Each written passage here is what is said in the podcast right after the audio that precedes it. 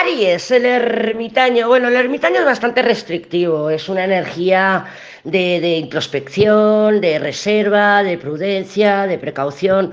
Claro, si vemos que ahí ese Plutón te ha estado haciendo cuadratura, yo soy de Libra y me ha estado haciendo cuadratura también a mi Sol, a mi Venus, a mi, a mi Plutón. Entonces, a ver cómo has estado viviendo todos estos años, ¿no?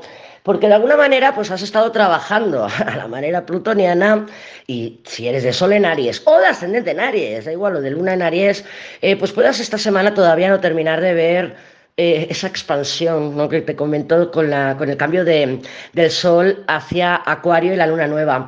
Pero bueno, es una semana en la que puedas verte ermitada, ermitado, me, todo me cuesta más, me resulta difícil, pesadez, porque eso es el ermitaño. Sí que es verdad que el ermitaño también tiene esa energía de consolidación, ¿no? Porque todo lo que hacemos con, un, ermitado, un ermitaño bien vibrado permanece, es perdurable en el tiempo, no por nada es Cronos, es Saturno. Entonces, esta semana, pues sí, te puedas ver un poco que sea un poquito todavía densa para ti, que estés todavía trabajando ese Plutón, que le quedan muy poquitos grados ya en Capricornio, y que lo estés notando así, con limitación, con restricción, con poca comunicación, reservada, ¿no? Porque ya te digo, el ermitaño es muy prudente, camina, es muy miedoso, es muy dramas, y camina muy lento.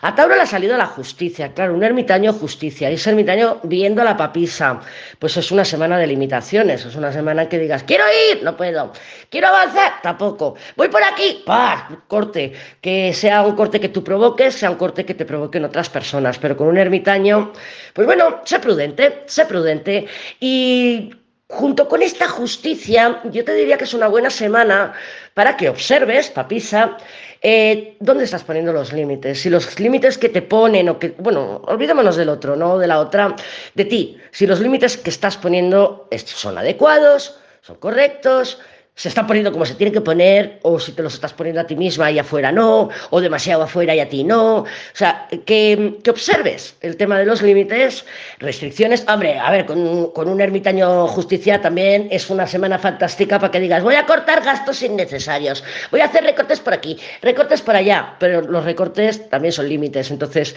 trabaja los límites esta semana. Observa, oye, pues mira, a mi madre resulta que no le sé decir que no. Y luego, claro, me castigo, ya te digo que el dramas, me castigo, me digo, qué tal, y yo la restricción que no le sé poner a los demás, me la estoy poniendo a mí para compensar. Entonces, hay que mm, revisar todo eso, es una semana fantástica para revisar todo eso, porque recogerás frutos, lo verás, dirás, mira, pues cuando digo que no, joder, se me abre por aquí, por otro lado, pero todas las áreas de nuestras vidas están conectadas y cuando no sabemos trabajar un área, pues igual se nos bloquea otra y cuando la trabajamos se nos abren otras y a veces pues dices, pues es que a mí en el amor lo tengo bloqueado, no me aparece nadie, no conozco a nadie, ya, pues revisa otras áreas de tu vida, no significa que estés haciendo algo bien o algo mal, por ejemplo, en el amor, Ay, es claro, porque yo estoy cambiando esto, porque yo cambio actitudes, porque yo innovo, lady, porque intento socializar, porque me bajo una aplicación, porque hago esto y no conozco a nadie o tal o pascual. Bueno, pues trabaja otra área de tu vida. Mira a ver si no estás siendo demasiado permisiva o, o, o poco permisiva en otras áreas de tu vida, incluida tú misma o tú mismo,